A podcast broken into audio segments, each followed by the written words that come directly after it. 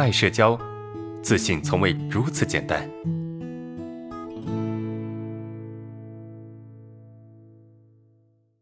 我先做一下自我介绍，我姓张，叫我小张就可以。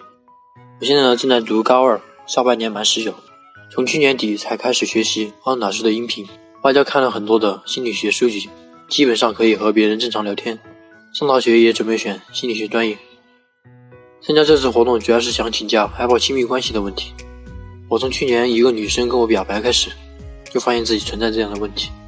我自以为个人比较有魅力，相貌气质都不错。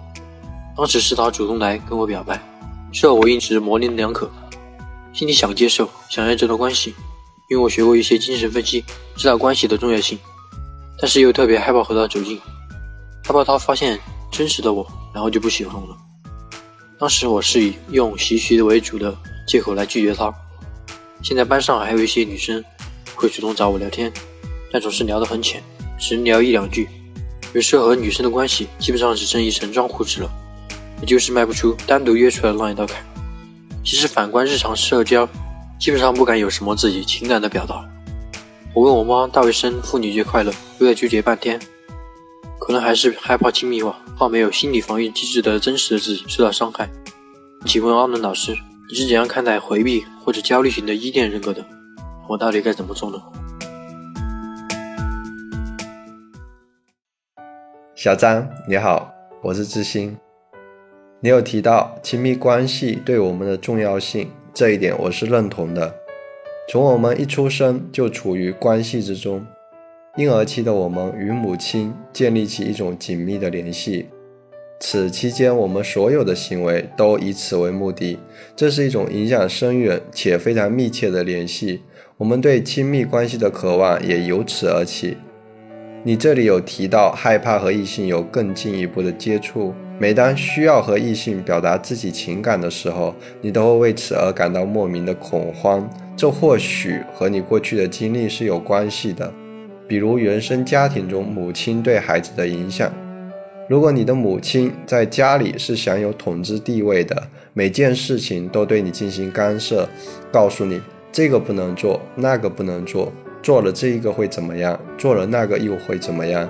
并且总是以批评和否定回应你，那么你可能会产生一种防御的状态，并且会为了避免出现被批评的情况而显得温顺，因此而变得怯懦，不喜欢社交和害怕异性的唠叨，还有刻薄的行为习惯，所以会尽量的远离异性，更不要说和异性建立起亲密的关系了。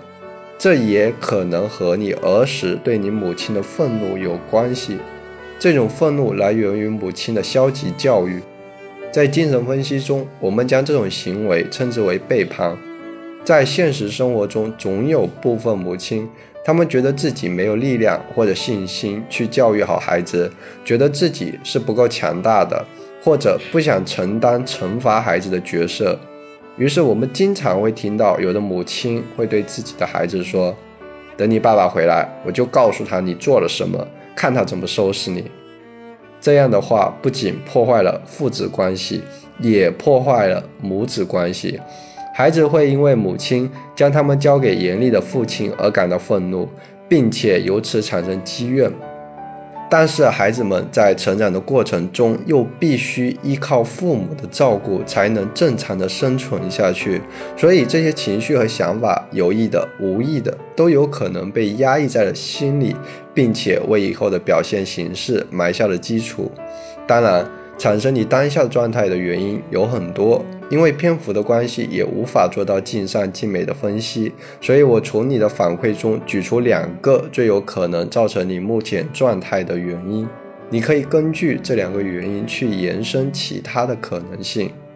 关于如何去建立更深的亲密关系，我给出以下两个个人的建议：第一个是训练你的识别能力和区分能力。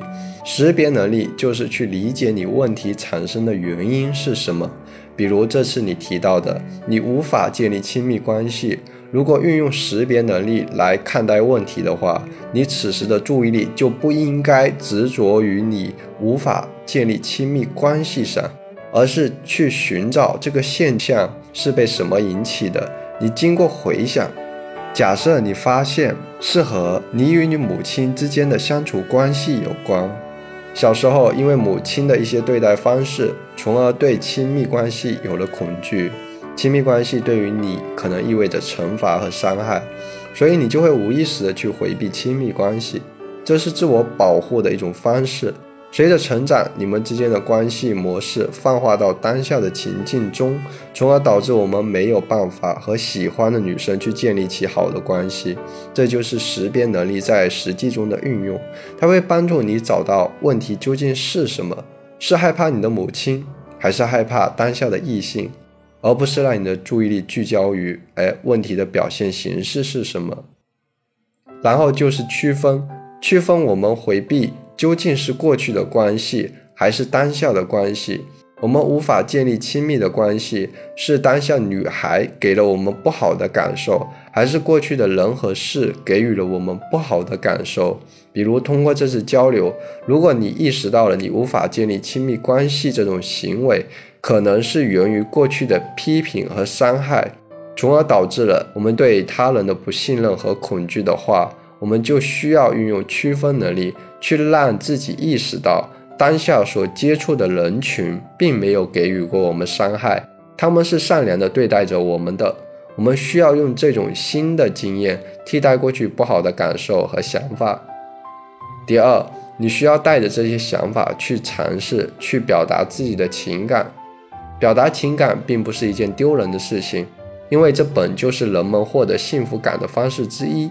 在这种情境下，我鼓励你真实的表达自己的想法，这有助于你改变当下的状态，以及建立起新的行为模式。当然，尝试绝不是鲁莽，是需要建立识别和区分能力上的行动。希望以上的这些建议会对你有所帮助。